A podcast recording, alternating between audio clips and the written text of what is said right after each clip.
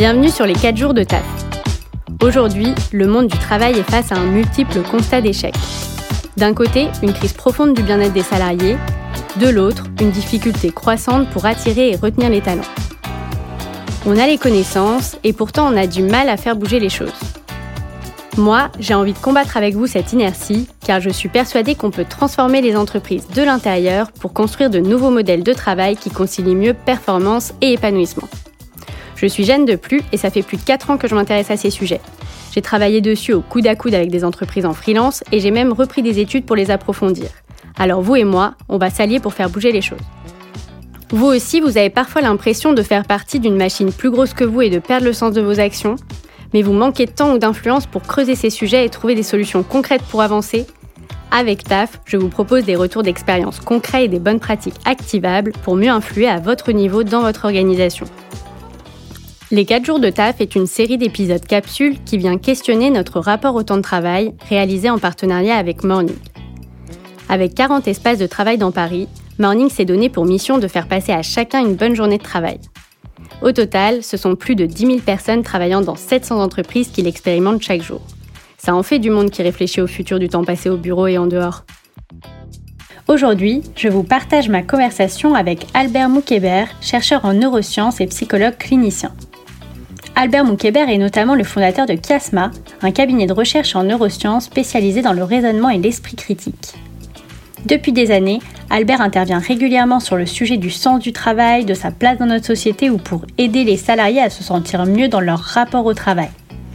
Et en 2020, il a accompagné les équipes de Welcome to the Jungle dans leur passage à la semaine de 4 jours.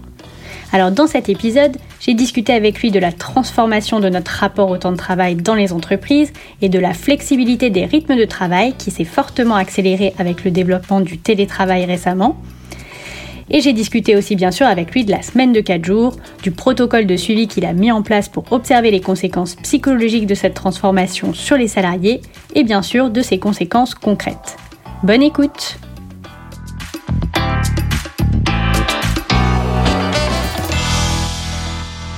Salut Albert, bienvenue sur les 4 jours de TAF. Je suis ravie de t'accueillir sur cette saison capsule. Alors, ça fait deux fois que tu viens sur TAF pour la petite histoire et j'aime beaucoup rappeler que tu es l'un des premiers à avoir accepté l'invitation TAF euh, il y a deux ans alors que rien n'existait.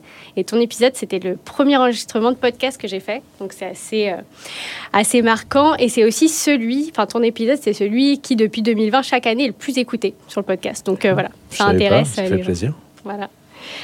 Euh, donc voilà, ça lui donne une importance particulière et je suis hyper contente que tu reviennes et que tu aies accepté une nouvelle fois à l'invitation. Avec plaisir. Alors pour les auditeurs qui te connaissent pas du tout et qui ont, ou qui ont besoin d'un rappel, est-ce que tu peux commencer par te présenter de la façon euh, que tu préfères? Je m'appelle Albert Moukébert, je suis docteur en neurosciences cognitives et psychologue clinicien. Je m'intéresse à comment on fonctionne.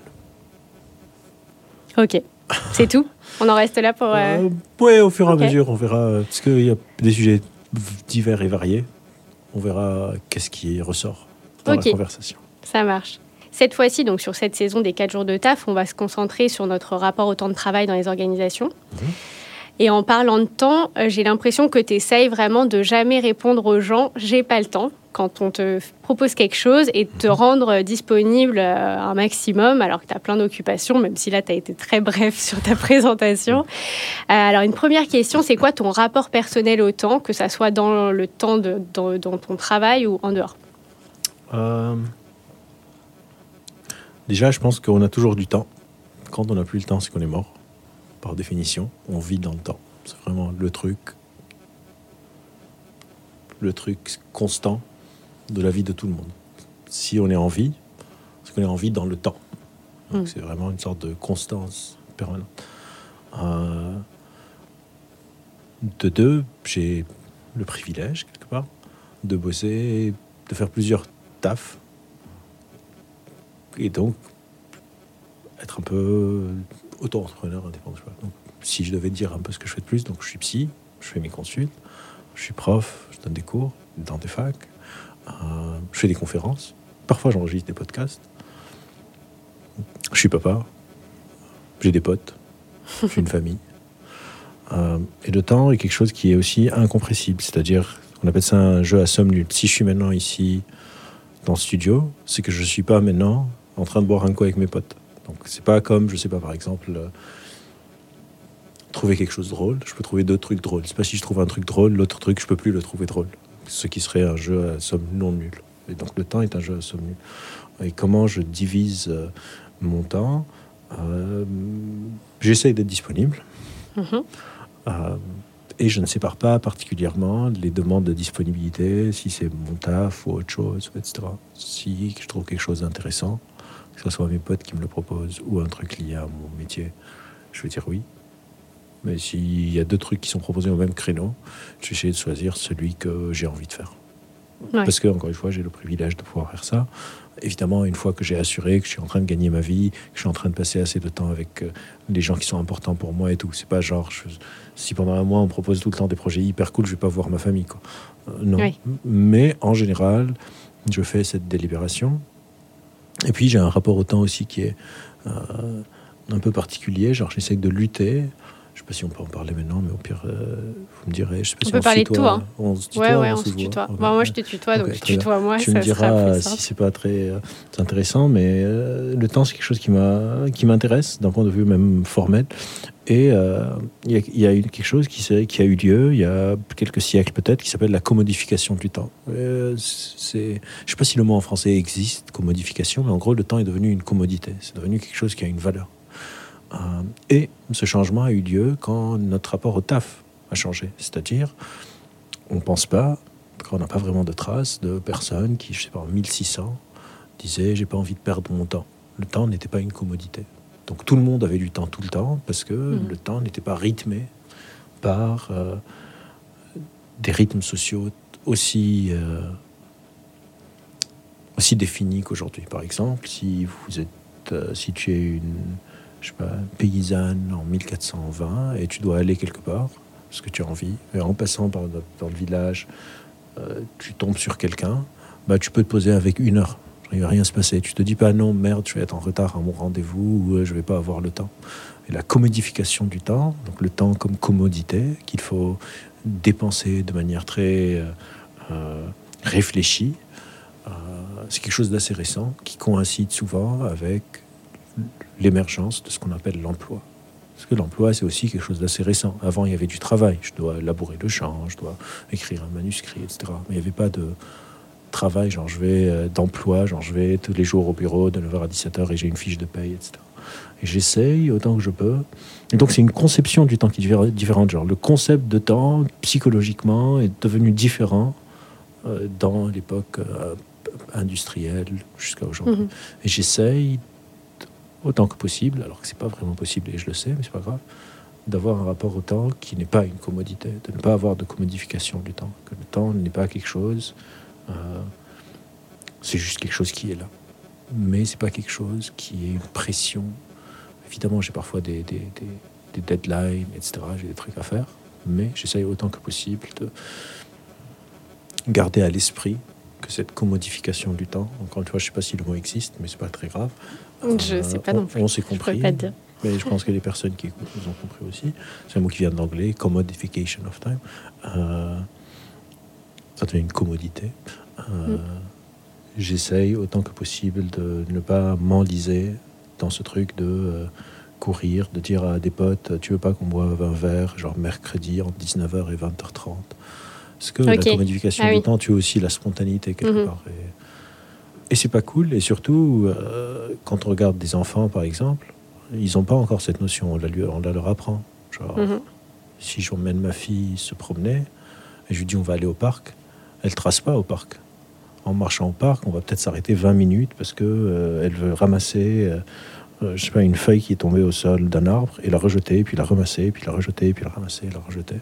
Mhm. Et, euh, et je pense qu'on on apprend aux enfants avec les rythmes scolaires et tout ça la commodification du temps. Mhm.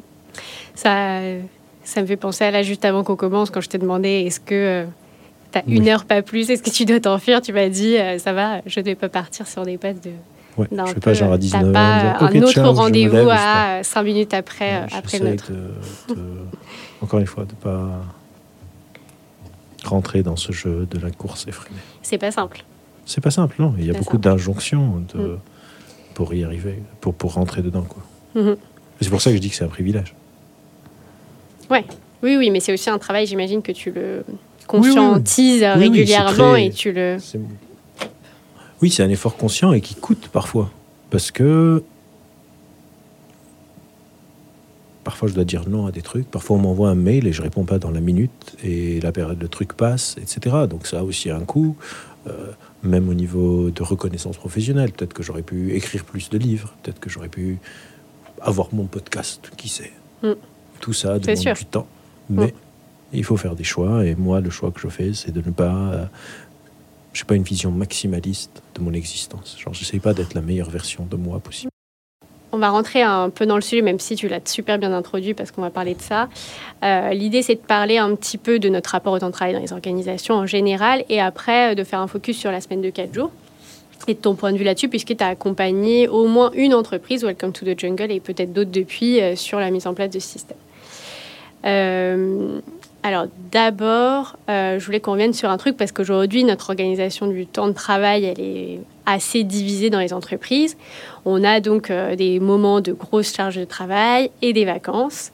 Mhm. Euh, et dans, mais dans tous les cas, et ça, c'est, j'inventerai un, je reprends tes paroles d'autres, je ne sais plus sur Arte ou d'autres, d'autres médias, mais euh, ce que tu disais et que je trouvais intéressant, c'est que dans tous les cas, en fait, euh, que ce soit pendant ses vacances ou pendant euh, le temps de travail, on a une certaine pression et injonction à être performant.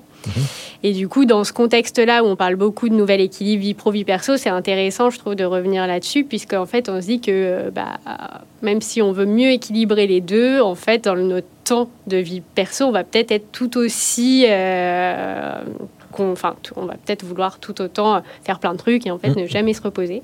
Mhm. Euh, pourquoi, selon toi, euh, il est essentiel qu'on ait moins d'objectifs et qu'est-ce que tu penses de, de ça? Bah parce que je pense que la commodification, putain, j'ai utilisé ce mot beaucoup, donc j'espère que je me trompe pas. Ça mais sera le mot de cet si je épisode. me trompe, c'est pas très grave.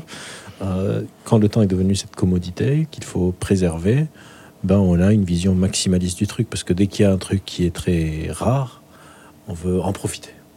Et du coup, par exemple, les vacances, j'ai essayé deux semaines, trois semaines, je sais pas, selon vos contrats, combien de semaines de vacances, bah, c'est très court sur une année. Donc il faut que je, si je pars en, vacances, je sais pas, à Rome, bah, il faut que je vois le Colisée, il faut que je vois la fontaine de Trévi, il faut que je vois, il faut que je vois. Donc je vais mettre mon réveil très tôt.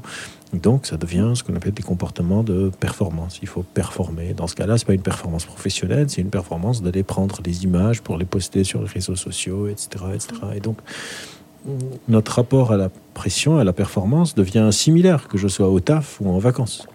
Et il y a même des fois des gens qui se disputent en vacances ensemble à cause de ce truc. Quelqu'un qui dit Moi, je vais pioncer. Et l'autre qui dit Mais non, tu vas rater, euh, on va rater ce truc. Et moi, je viens là pour voir ça, il faut qu'on profite. Le gens- il faut est assez caractéristique Oui, de- exactement. dans Euh, la formulation euh, ou bien je dois, où je dois. les deux. Euh, et donc les gens reviennent de vacances et ils sont encore crevés. Ils récupèrent pas. Parce qu'il y a justement cette, cette pression performative qui est indépendante de la vie professionnelle versus la vie personnelle. Et on le voit parfois même sur les autres, genre des parents qui vont inscrire leurs enfants à des cours de natation, des cours d'équitation, des cours de machin, des cours de machin. Et c'est comme si l'ennui ou l'oisiveté ou ne rien faire est quelque chose qu'il faut bannir dès l'enfance. Il faut tout le temps être en train d'apprendre ou de, de faire quelque chose, alors qu'on sait que ne rien faire, euh, ça a potentiellement euh, des vertus euh, psychologiques. Lesquels Ça serait intéressant parce que je pense que c'est vraiment un combat de plein de gens, de d'essayer de rien faire sans culpabiliser ou juste en s'ennuyant et sans se sans s'ennuyer, enfin en s'ennuyant, Oui, sans mais sans s'ennuyer, Ouais, sans s'ennuyer. ouais, parce que l'ennui c'est déjà une émotion connotée. C'est quoi les vertus du coup de l'oisiveté? Alors déjà, c'est de se laisser tranquille. Donc on peut faire autre chose dans nos têtes, rêvasser. Puis il y a un circuit qu'on a découvert dans le cerveau. C'est encore très préliminaire, donc euh, c'est à prendre avec des pincettes ce que je suis en train de dire, mais on a pas mal de, de, de faisceaux d'indications que c'est quelque chose d'important. Il s'appelle le, le mode de fonctionnement par défaut, le réseau de fonctionnement par défaut, le DMN en anglais, qui s'active quand on fait rien. Par exemple, quand quelqu'un est dans le métro, il regarde dans le vide. Euh, Et ce DMN, semble être assez important pour une bonne hygiène mentale quelque part. Donc c'est quand on quand on fait rien, quand on est quand, quand on se fout la paix un peu. Et c'est important de savoir se foutre la paix et de ne pas, genre, je rentre du taf, directement je me mets à je sais pas faire quoi, puis il faut que je lise deux chapitres parce que euh, il faut que je lise, parce que c'est important, puis il faut que je regarde le dernier épisode pour que demain je puisse en parler avec les potes, et on revient à ce il faut, euh, je Mhm. dois, il faut, je dois. Alors que. euh, Et le pire, c'est que ça peut s'appliquer à tout. Genre, si quelqu'un se dit il faut que je ne fasse rien pour activer mon mode. euh, mon réseau de mode par défaut, je sais pas comment on dit en français, mais le DMN, on va dire là, bah ça, ça ne marche pas. C'est Mm. vraiment une sorte de. Ça dépend pas de l'action que je suis en train de faire. Je peux lire et c'est récupérateur, et je peux lire et ça peut être une pression. Et pour le taf, c'est un peu la même chose. Genre, on va au taf et c'est comme si on doit être. euh, On nous force, parce que c'est pas juste une décision. Peut-être ma hiérarchie me pousse à être performatif tous les jours. Genre. Mais c'est- un peu bizarre quand on prend un, un pas de côté et on regarde. Genre, Hmm. c'est un peu bizarre. En tout cas, pour moi, je trouve ça bizarre. On va tous mourir un jour et c'est dommage. C'est dommage, ouais. Euh, on va parler un petit peu de gestion flexible des horaires, puisque aujourd'hui, bon, ça fait quelques années maintenant, RH, qu'il y a des enjeux de flexibilité autour du lieu et du Ouais. temps de travail, et ça a été accéléré avec le Covid, d'abord avec le lieu, du coup, puisqu'on avait le lieu est devenu multiple, et ensuite euh, bah, aussi avec les horaires, puisque du coup, le lieu a des conséquences sur le temps de travail, parce qu'on développe de nouvelles façons de travailler à distance, etc., qui peuvent permettre aussi une flexibilité horaire. Euh, tu penses quoi de cette flexibilité qui, arrive comme ça euh, dans le monde du travail? Euh, Quels bénéfices elle peut avoir pour l'humain, enfin pour l'être humain, et quels peuvent être les dangers, que ça soit autour du lieu, mais surtout là dans ce, que, dans, dans ce podcast-là, du temps?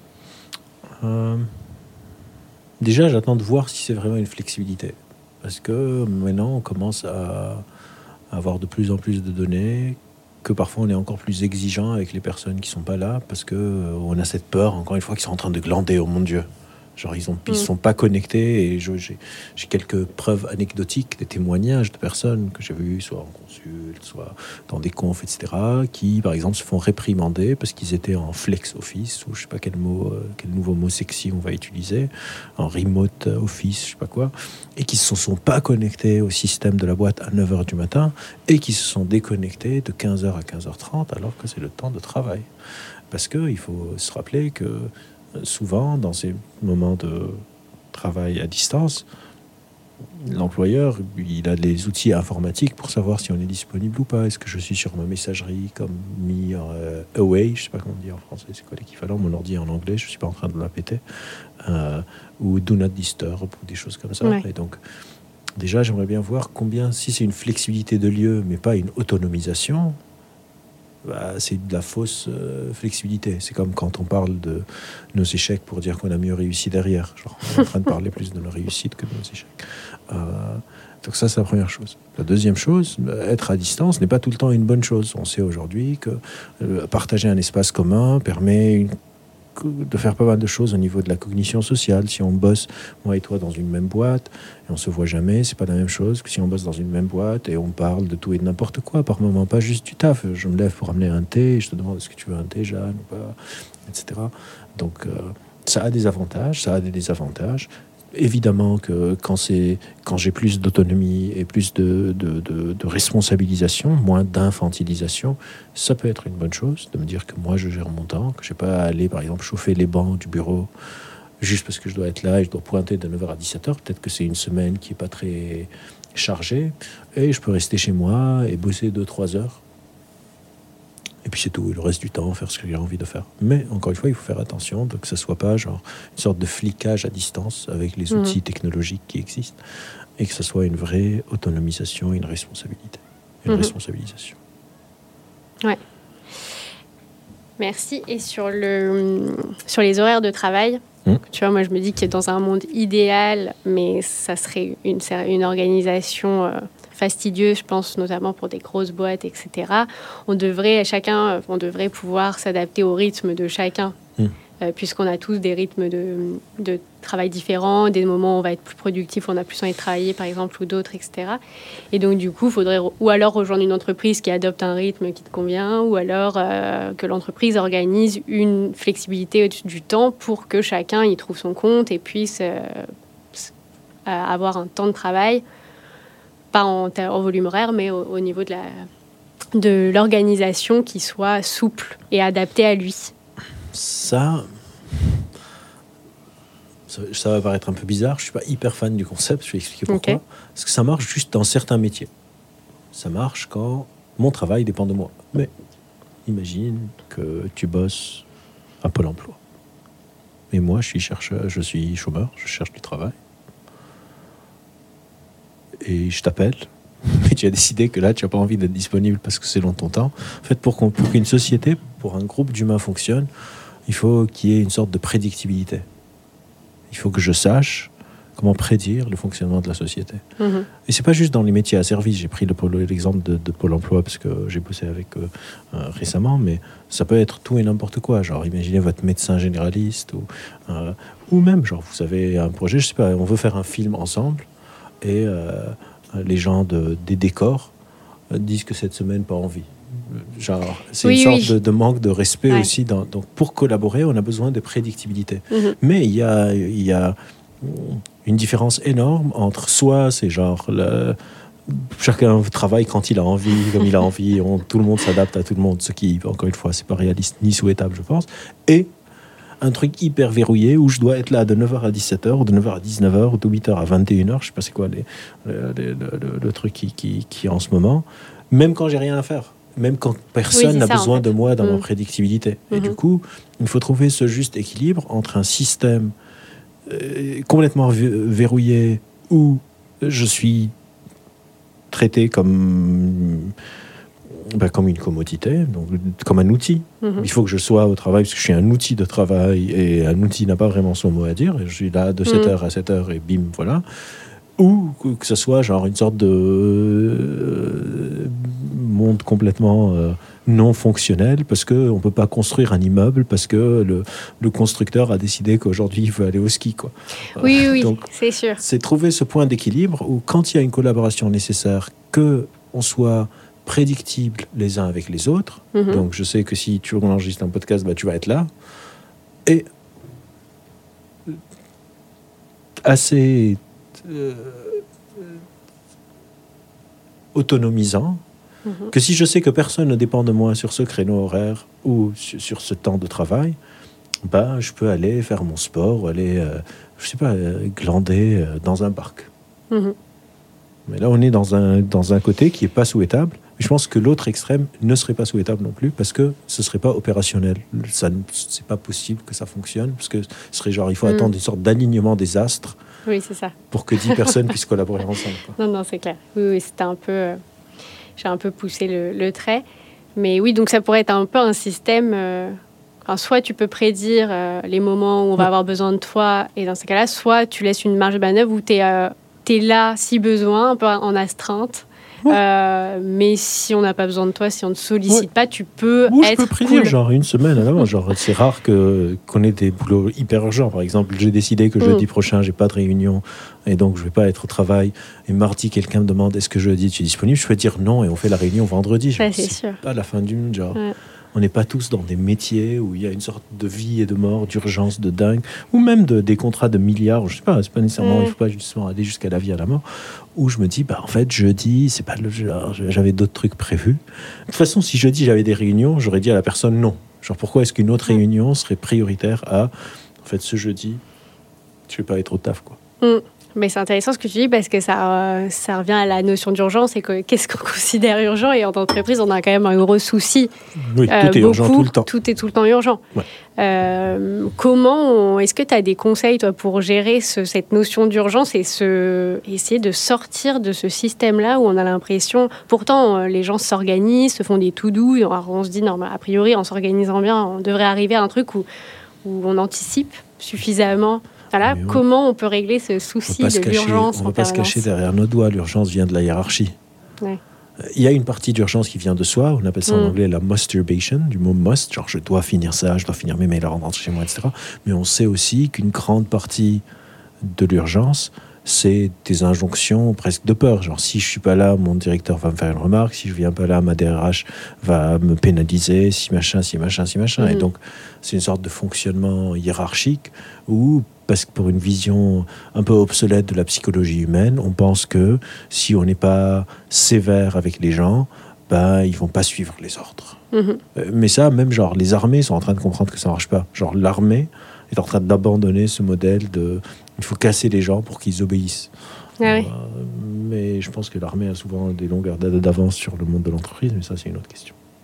Ça me fait penser parce qu'il n'y a pas longtemps, j'ai eu euh, un, une- une- un échange avec Emmanuel Duez qui m'a Ouais. dit qu'elle te connaissait bien et, Oui. et elle, elle vient du monde militaire, c'est ça, elle connaît bien. Elle est réserviste à la marine. C'est ça. Mais je connais Emmanuel Ok. très bien, ouais. Ok. Euh, avant de passer à la semaine de 4 jours, je voulais te poser une dernière question sur un sujet euh, assez d'actualité qui sont la vente de CRTT dans les entreprises. Euh, je quoi La vente de CRTT, l'échange, t'as entendu parler de ça? L'échange de ces des Ah, Non, RTT. mais C'est intéressant. euh, On, bah, on revient pile à la commodification du temps. voilà. Ça devient vraiment une, une, monnaie d'échange. une monnaie Ouais, d'échange. bah exactement. Là, Ça, on est en plein dedans. C'est très intéressant. Merci de m'avoir appris ça. Et du coup, euh, donc on peut aujourd'hui racheter ses RTT pour augmenter son Je suis un peu salaire. sous le choc. ah, tu le savais pas Je pensais Non. que ah, j'aurais pensé que ce genre d'info, tu. Vu que je bosse pas en les- entreprise, il faut que quelqu'un m'en parle. Mais non, je Bah le sais. bah mais c'est vraiment, ça rentre pile poil dans un truc sur lequel je réfléchis en ce moment, justement, le, le temps, comment c'est devenu une marchandise. Ouais, bah c'est, bah va voir ça et, euh, et en gros c'est vrai que c'est un pratique où je me suis dit d'un côté, enfin quand j'écoute aussi des salariés, j'en ai parlé avec des salariés euh, qui qui le qui l'ont fait, qui Mhm. depuis que c'est possible parce que ça leur rajoute, c'est souvent des gens qui gagnent pas des milliers, donc ça leur rajoute du pouvoir d'achat et en plus on est dans une période où on en veut, Ouais, donc mais ça rajoute du terrible. pouvoir d'achat, mais du coup c'est vrai que bah, ça va un peu à l'encontre du principe même du RTT qui était de récupérer des heures que tu as fait en plus ou euh, en contrat cadre de récupérer du temps, enfin qui- voilà, des heures en plus comptabilisées ou non Oui. Et surtout, il y a des temps. gens, je pense, qu'ils n'ont pas le temps de prendre leur RTT, donc ils se disent, de toute façon, je suis pas en train de les prendre, autant les vendre, quoi. Oui, bah voilà, c'est ça. Bah, je pense que ça joue là-dessus euh, aussi. Mais Ouais. c'est- pas mal terrible, je trouve ça. C'est un peu. En fait, c'est marrant parce que dans le monde académique, parfois on fait des choses justement pour que ces trucs n'existent pas. Par exemple, euh, il y a maintenant de plus en plus d'écoles doctorales qui interdisent à un étudiant de faire une thèse s'il n'a pas une bourse. Parce que pendant longtemps, les thésards devaient faire leur thèse et en même temps bosser à côté pour gagner leur vie. On a dit non, c'est plus possible. Si vous êtes thésard, vous êtes vous dédiez à, à la recherche. Et donc, euh, vous ne pouvez pas vendre votre temps ok. pour de l'argent. Mhm. Et là, on se retrouve à. C'est marrant. Genre, Mm. c'est vraiment. euh, Vendre. euh, Au final, on pourrait dire qu'on est tous en train de vendre notre temps. Genre, on trouve ça marrant juste parce que c'est différent, parce que c'est les RTT. Mais au final, je suis en train de vendre mon temps pour mon employeur par définition et je suis payé par Oui. mon salaire. Mais c'est vrai que on a des moments de récupération qui sont mis à notre disposition et on dit en fait non, je les veux pas, je veux juste plus d'argent.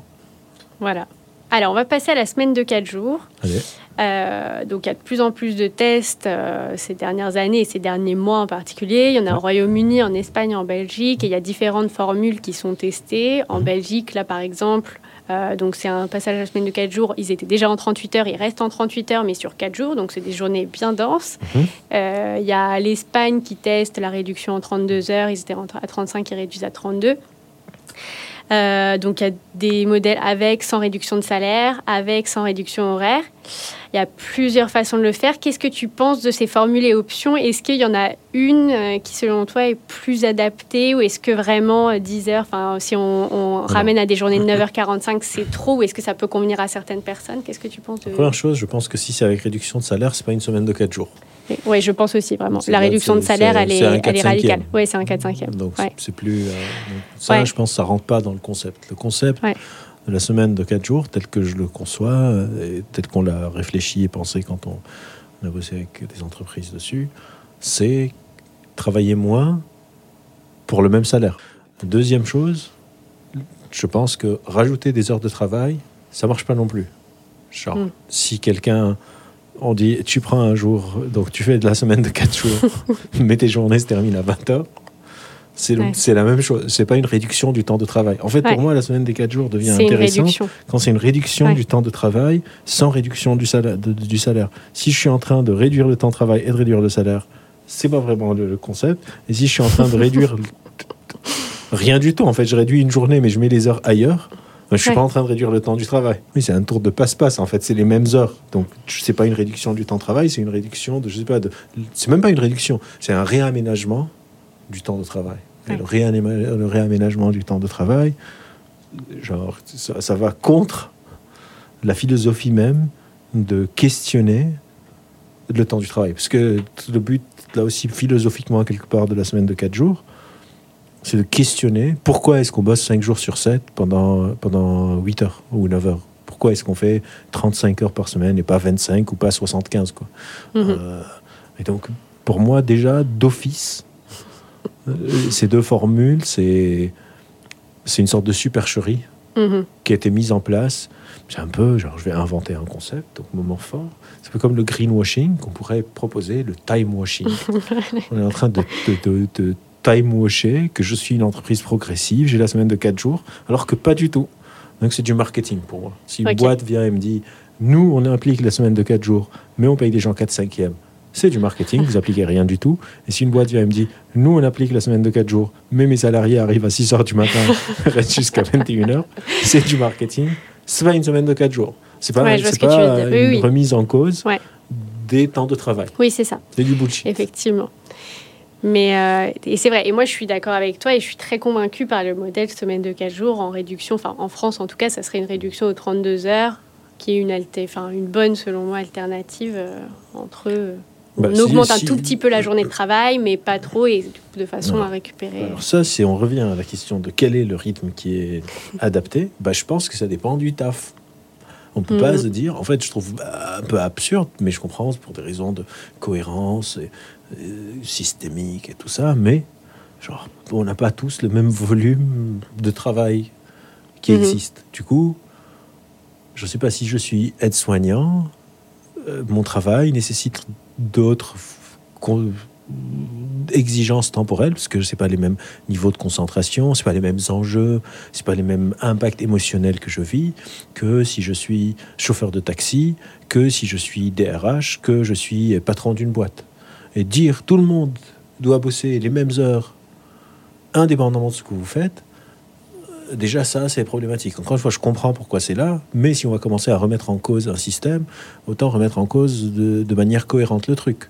Et euh, quelqu'un urgentiste la nuit, bah, là il y a euh, euh, la grève des, des- des salariés des Tout carburants, etc. On enregistre le 18 octobre. Voilà, on est le 18 octobre.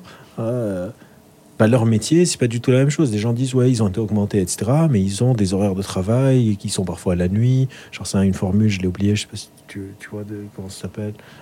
Mais qu'est-ce que ça, ça voulait dire? Euh, C'est genre, ils bossent de 3 du soir à 8 du matin, je sais plus, je vais regarder. Seconde.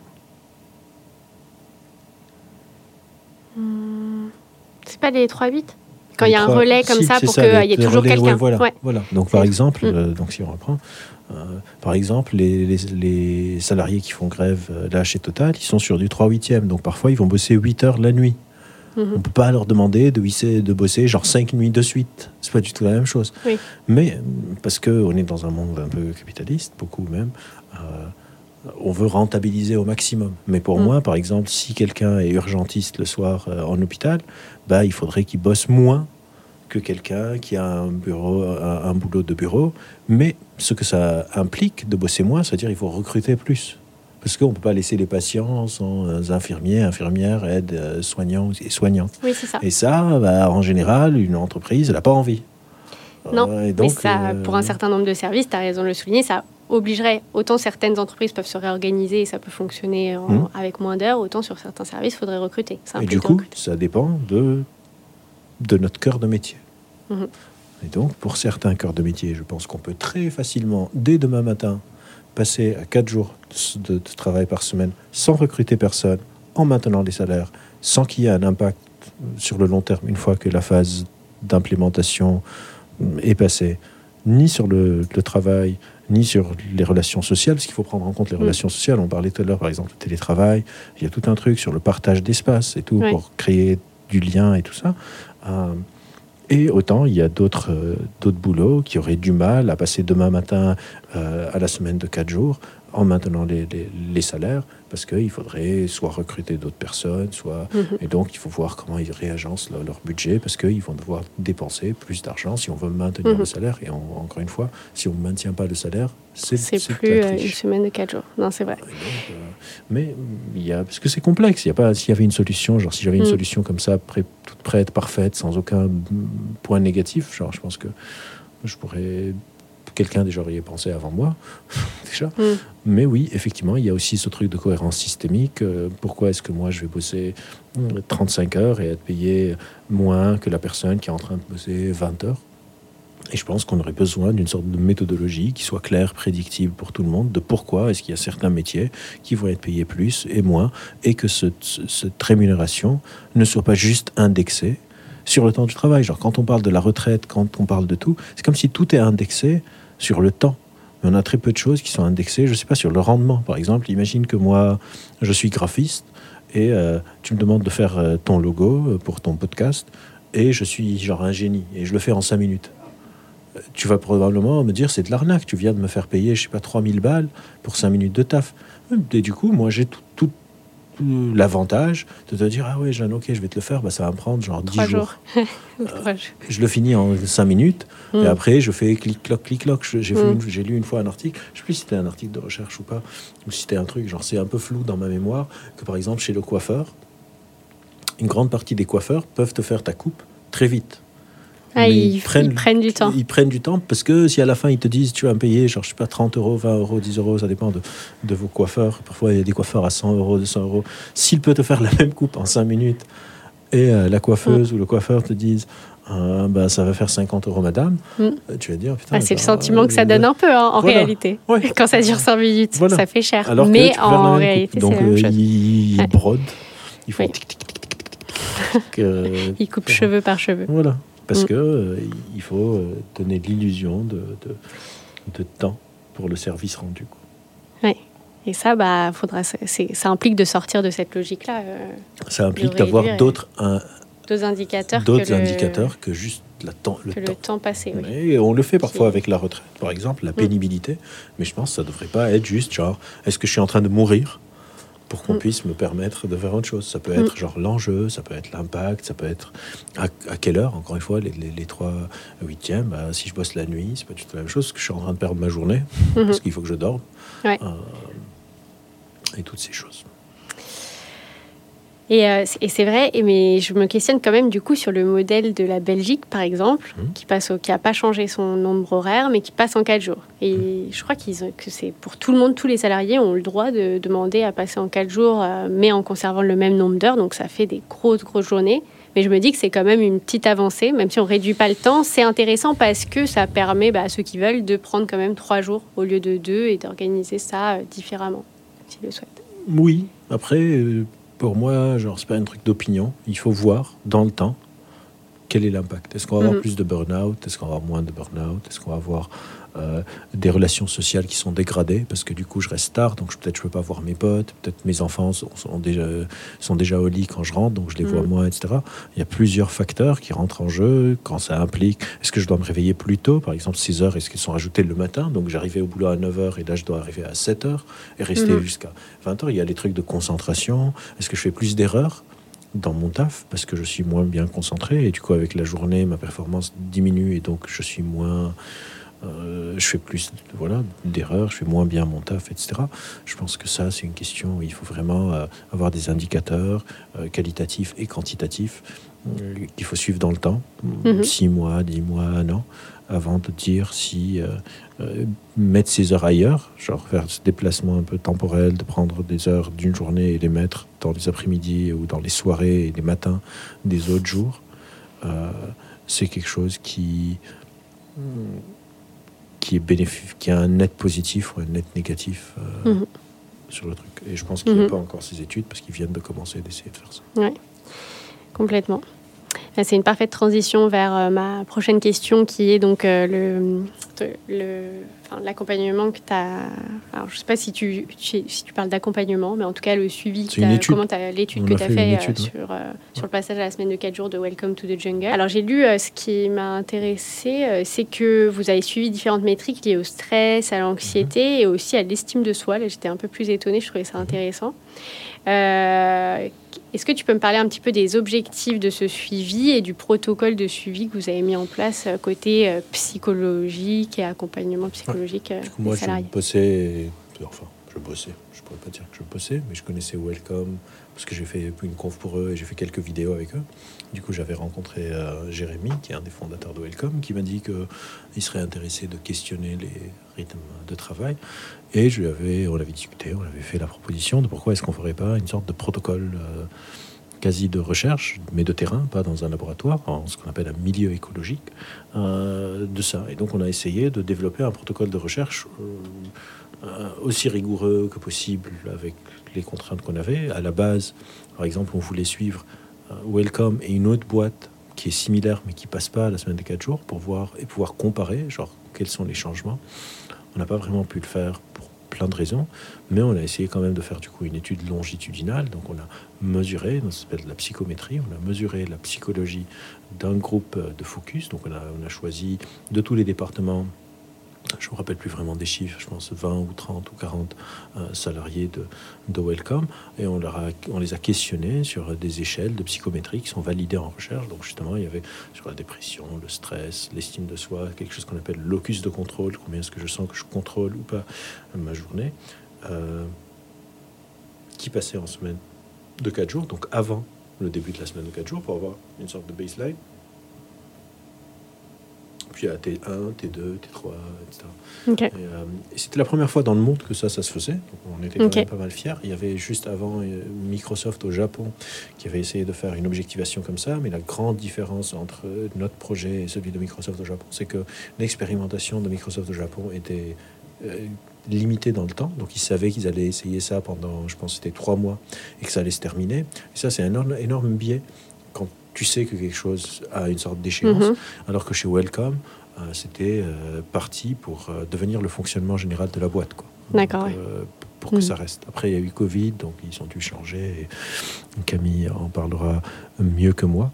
Et donc, on avait, on faisait aussi bien des mesures quantitatives, donc grâce à ces échelles psychométriques, que qualitatives, où moi et Emma, on faisait des entretiens avec les membres de, de ce groupe expérimental qu'on avait identifié. Où on allait, je pense c'était une fois chaque deux semaines, une fois chaque mois. Encore une fois, ça remonte. C'était avant Covid, donc je me souviens plus trop des détails. Où on leur demandait comment est-ce que vous vivez ça, euh, quelles sont les difficultés, etc. Est-ce que vos patterns, je sais pas, de sommeil ont changé? On avait des questions. Que c'était un, entretien semi-structuré.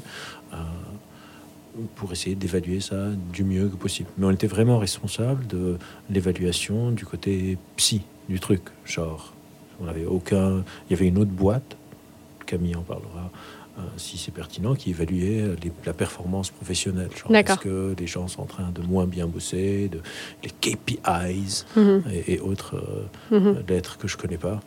Euh, mais nous, on était vraiment sur le retentissement, sur le fonctionnement psychologique des personnes. Ok. Et qu'est-ce que vous avez constaté du coup au fil des, des, semaines, mois a constaté pas mal de choses. Euh, moi, j'avais fait l'hypothèse, parce que souvent, quand on fait ce genre d'expérience entre nous, des, chercheurs un peu nerds, on, prend presque des paris sur qu'est-ce qui a changé. Moi, j'avais fait l'hypothèse que pas grand-chose allait changer, paradoxalement, à part quelques trucs de, bah, justement de locus de contrôle. Et donc, on a vu des inflexions, évidemment. La première, la première période, il y a eu une sorte d'amélioration euh, du fonctionnement général. Euh, puis il y a eu des difficultés, forcément, donc euh, il y a eu une sorte de chute. Et puis les personnes ont retrouvé à peu près leur, baseline pré-semaine de 4 jours, à part euh, ce facteur qui est très important parce qu'il est très corrélé avec une bonne estime de soi, il est corrélé avec la dépression, il est corrélé avec le stress, etc. on a vu une amélioration significative de, ce qu'on appelle le locus de contrôle interne, c'est-à-dire les gens sentaient qu'ils avaient un meilleur contrôle justement sur leur temps sur leur vie, où je sens que si je veux aller voir un médecin, ben, je peux le mettre sur cette semaine. Si j'ai envie d'aller prendre un week-end, parce qu'il y avait aussi tout le truc de qui, choisit quel jour. Parce que si Oui. tout le monde prend le vendredi ou le lundi, Mm. ben, ça ne le fait pas. Donc il fallait sanctuariser certains jours que personne ne peut prendre, d'autres que deux personnes pouvaient prendre, euh, etc. Donc, mais le, le- le- une fois que on avait assez de temps, les- les- l'impact principal, c'était euh, une amélioration du locus du contrôle, de contrôle interne, euh, ce qui, encore une fois, était quelque chose d'assez bon. Et encore une fois, c'était normal euh, et, attendu par rapport à ce qu'on sait de la psychologie humaine. On a des sortes de baseline, et ces baselines ne bougent pas juste à cause d'un changement unique dans notre vie. Euh, et on voit ça même parfois sur des changements graves. Je sais pas, vous me demandez combien est-ce que tu me demandes combien est-ce que tu es satisfait de ta vie, et je dis, je sais pas, 7 sur 10, et en sortant, je fais renverser par une voiture et je me retrouve en fauteuil roulant. Si tu me tues, je vais te dire je vais me tuer, c'est la fin du monde, etc. Mais si tu reviens me voir, genre dans un an et demi peut-être, je reviendrai autour de 7 sur 10 aussi. Genre on a une sorte de Mhm. baseline qu'il faut plus qu'un changement pour, pour euh, bouger ça. Donc une impression euh, d'avoir une meilleure, euh, un meilleur contrôle sur le déroulement euh, de mon temps. Merci. Euh, Est-ce Ah, que aussi, pardon, Ouais. et le ressenti subjectif, une amélioration euh, déclarative dans les entretiens qualitatifs. Que c'est vraiment mieux. Genre à la fin, on a demandé est-ce que vous voulez garder ça ou est-ce que vous préférez revenir en arrière? Et la majorité. Il y avait des personnes qui disaient non, moi je préfère avant. mais Ok. la majorité des personnes déclarativement disaient ah ouais, franchement, je peux, c'est difficile même pour moi de percevoir euh, comment je reviendrai. Genre ce- cette journée en plus est devenu vraiment quelque chose d'assez important dans mon organisation. de- Ok. Euh, alors j'ai une dernière question, enfin deux, deux questions de fin. La première, euh, quel est pour toi alors c'est au choix, c'est une question double, tu choisis entre les deux ou, Ah. Ou les deux. Euh, quel est selon toi le plus gros bénéfice ou avantage pour une entreprise à passer à cette semaine de 4 jours en 32 heures? Le marketing. Euh, Ah ouais Non, Non, je blague. Mais j'attends la deuxième question. Et, et la deuxième, quel, sinon, quel, euh, quel conseil tu pourrais donner à des boîtes qui, qui hésitent euh, Ou comment Qu'est-ce que tu Donc, aurais pour envie la première question, je pense que l'avantage, euh, encore une fois, n'est pas nécessairement euh, évident. Pour moi, c'est mal poser la question de penser tout le temps en termes d'avantage pour la boîte. Genre, parfois, je vais faire quelque chose parce que c'est bien pour les gens, même si ça me met dans un désavantage. Genre, je vais prendre un coup pour que les gens se sentent mieux. Mhm. Du coup, je suis pas trop, on revient à cette notion, Ouais, je suis ouais, pas trop raison. dans cette vision euh, Ouais. mercantile de tout le temps, c'est quoi l'avantage, c'est quoi le bénéfice, quoi. Genre, je fais ça parce que euh, ça a un désavantage, mais le coût est acceptable par rapport au bénéfice. Mhm. Genre, oui, vous allez avoir, devoir peut-être payer un peu plus cher les salariés, oui, il va y avoir quelques couacs, mais les gens vont se sentir mieux, et je pense que ça vaut le coup. Donc, Oui. ça- La deuxième question, comment est-ce que je pourrais les convaincre? Bah, Je dirais, pourquoi est-ce que vous voulez que les gens passent 30, 35 ou 40 heures par semaine? Vous n'avez pas vraiment une bonne réponse parce que j'ai cherché quand on faisait l'accompagnement et c'est un peu un truc aléatoire, tout simplement parce que les mouvements sociaux, avant on bossait tous les jours, les ouvriers n'avaient pas vraiment de droits et à travers des mouvements sociaux, des grèves, des manifs, des, des- des trucs de, euh, assez violentes parfois, ils ont réussi à arracher euh, le week-end. et, et s'ils avaient réussi à arracher trois jours, on serait en train de bosser quatre jours et peut-être qu'on on serait en train de réfléchir à pourquoi pas trois jours par semaine au lieu de quatre. On pourrait. Mm. Pourquoi deux semaines de vacances, pas trois? Pourquoi un mois, pas deux? Pourquoi, pourquoi pas on bosse six mois et on, on- on se repose six mois? Euh, Donc je leur dirais que ce serait pas mal parce que toutes les boîtes adorent genre communiquer sur je sais pas l'ouverture des chakras et le respect, le droit à l'erreur.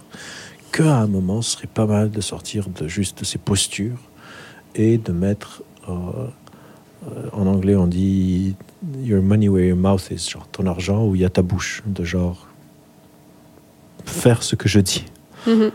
et d'être prêt à perdre parce que potentiellement ça va pas être avantageux pour la boîte, mais c'est pas grave. Pas, genre, déjà tout est avantageux pour la boîte, c'est pas grave si une fois, de temps en temps, la boîte se dit je vais mettre en désavantage pour avantager les autres. Mhm. Je suis très mauvais à vendre et convaincre les gens des trucs, genre en vente. Genre Oui, oui, non, mais, non, mais c'est intéressant, mais tu as raison, c'est marrant que tu me dises la question. Euh, oui, je l'ai posée. Direct, je oui, je l'ai posée à l'avantage des entreprises. Mais tu vois, c'est un. C'est un, on appelle ça, c'est un, truc qui existe, ça s'appelle une question orientée ou une loaded question, où, parce qu'on réfléchit tout le temps à partir de prémices, et ces prémices de l'avantage pour la boîte sont tellement ancrées en nous qu'on commence notre raisonnement à une étape qui n'est pas l'étape zéro. Et ça, cette notion de prémisse, c'est quelque chose qui est très important dans le raisonnement critique. avant de répondre à quelque chose, de questionner est-ce qu'il n'y a pas une étape avant? Et je fais parfois des podcasts, des interviews, etc. Et c'est quelque chose que j'essaye tout le temps de faire quand on me pose une question, avant de questionner les prémices de la question, avant hmm. de tirer répondre. Et je pense que les prémices de l'avantage, c'est des prémices qui commencent le raisonnement une étape au-dessus de où on pourrait questionner. C'est est-ce que c'est nécessaire que ce soit un avantage pour la boîte? On pourrait penser que oui, sinon il ne le ferait pas.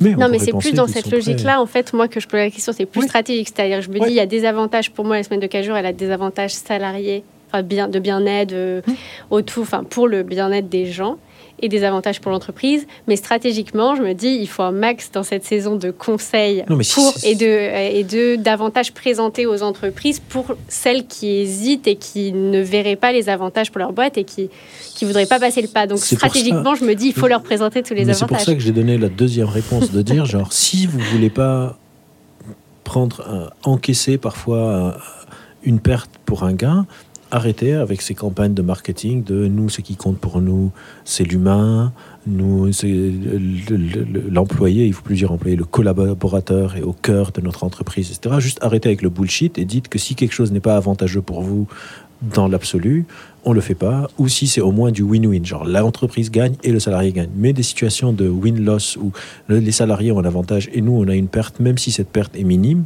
on le fait pas. Au moins qu'il y ait une honnêteté. Donc, soit il y a une honnêteté, soit euh, qu'on arrête avec mhm. le time washing concept qu'on a mhm. inventé ensemble aujourd'hui. Ouais, c'est un super concept. Euh, merci beaucoup Albert. Dernière question. je J'ai déjà dit la dernière. Ouais, non, c'est juste. Non, tu as dit deux dernières et j'attendais la deuxième. La deuxième, c'est une, une, ressource, ce que tu veux, un film ou euh, un livre, un podcast euh, qui permettrait de creuser euh, cette question de notre rapport au temps bah, Le livre où j'ai découvert la conception de cette, euh, cette commodification du temps, c'est un livre qui, si on le regarde de loin, genre moi en tout cas, si je le regardais de loin, c'est un livre que j'achèterais, je pense jamais. Mais un ami très proche à moi qui s'appelle Thibaut Chrissinger, là lui il m'a dit qu'il est vraiment bien. Donc je l'ai acheté sur l'organisation de soi, comment est-ce qu'on peut mieux s'organiser et tout. Et, euh, et dedans, j'ai lu ces, passages sur la euh, commodification du temps. Euh, c'est vraiment c'est un livre de, comment est-ce qu'on peut sortir un peu de, de, ces organisations permanentes, de, de, tout ça, et donc que je pourrais recommander, et qui s'appelle 4000 semaines en anglais, je l'ai lu en anglais, il s'appelle 4000 Weeks. Donc, je ne sais pas s'ils l'ont traduit 4000 semaines. Il a été écrit par Oliver Burkman, euh, Time Management for Mortals, alors que je ne suis pas du tout dans une perspective de time management. C'est pour ça que je dis que je ne l'aurais jamais mhm. acheté. Mais euh, c'est Thibaut qui me l'a recommandé, qui a été recommandé à Thibaut par un autre ami à nous, à qui je fais aussi confiance, qui s'appelle Guillaume de. Et je salue aussi bien Guillaume, Thibaut et Emma qu'on a mentionné pendant ce podcast. qui n'est pas la cofondatrice de Casman. Pas, mais qui est un membre de cœur. Merci beaucoup. Bah, merci Albert pour ta venue, ta, ton retour sur, sur TAF pour cette saison des 4 jours de TAF. Euh, C'était super de discuter avec toi de ce sujet. Et, en espérant que cet épisode marche aussi bien que le premier. Bah, J'espère aussi, je te, je te dirai ça avec le temps. Ok. Merci, salut. ciao. J'espère que cet épisode vous a plu. De cette discussion, j'ai retenu plusieurs choses. Déjà, le concept de commodification du temps dont parle Albert, qui considère que le temps est devenu une commodité rythmée par nos rythmes sociaux. Hyper intéressant. Aussi, je retiens que le fait qu'on travaille aujourd'hui 35 heures ou 39 et non 60 heures ou 25 est une construction purement historique, mais ne repose finalement sur aucune raison rationnelle, physiologique ou économique en tant que telle. Enfin, qu'il est important pour que ça fonctionne de concevoir la semaine de 4 jours dans un but sincère d'amélioration de l'épanouissement de ses salariés et non comme un atout supplémentaire pour sa marque employeur par exemple. Alors si vous avez déjà réfléchi à passer à la semaine de 4 jours, je vous invite aujourd'hui à vous questionner sur le fondement de cette réflexion de façon 100% honnête avec vous-même. À partir de quand avez-vous commencé à réfléchir à remettre en question nos rythmes de travail? Cette réflexion est-elle en cohérence avec une vision plus globale de l'épanouissement de vos collaborateurs? Si oui, laquelle? Quel est votre objectif numéro 1 avec un éventuel passage à la semaine de 4 jours? Et quelle part de risque êtes-vous prêt à prendre pour votre entreprise? Avec cet exercice, il n'y a absolument pas de bonne réponse. L'idée est simplement, comme toute action liée au bien-être au travail, que le projet de passage en 4 jours doit être aligné avec une culture d'entreprise plus globale. Merci d'avoir écouté les 4 jours de taf. Si vous avez apprécié cet épisode et qu'il vous a été utile, vous pouvez m'aider à le diffuser en une minute en mettant une note et un commentaire sur Apple Podcast et en en parlant autour de vous. Pour être averti de chaque sortie, n'oubliez pas de vous abonner, de vous inscrire à la newsletter et de me suivre sur LinkedIn. Tous les liens sont dans la description de l'épisode. Et si vous cherchez des bureaux ou voulez réaménager ceux que vous avez déjà pour qu'ils collent parfaitement à votre vision du temps de travail, rendez-vous sur www.morning.fr. Les équipes Morning ont toutes les solutions pour trouver ou imaginer avec vous la pépite qui vous fera passer une bonne journée de travail. À bientôt!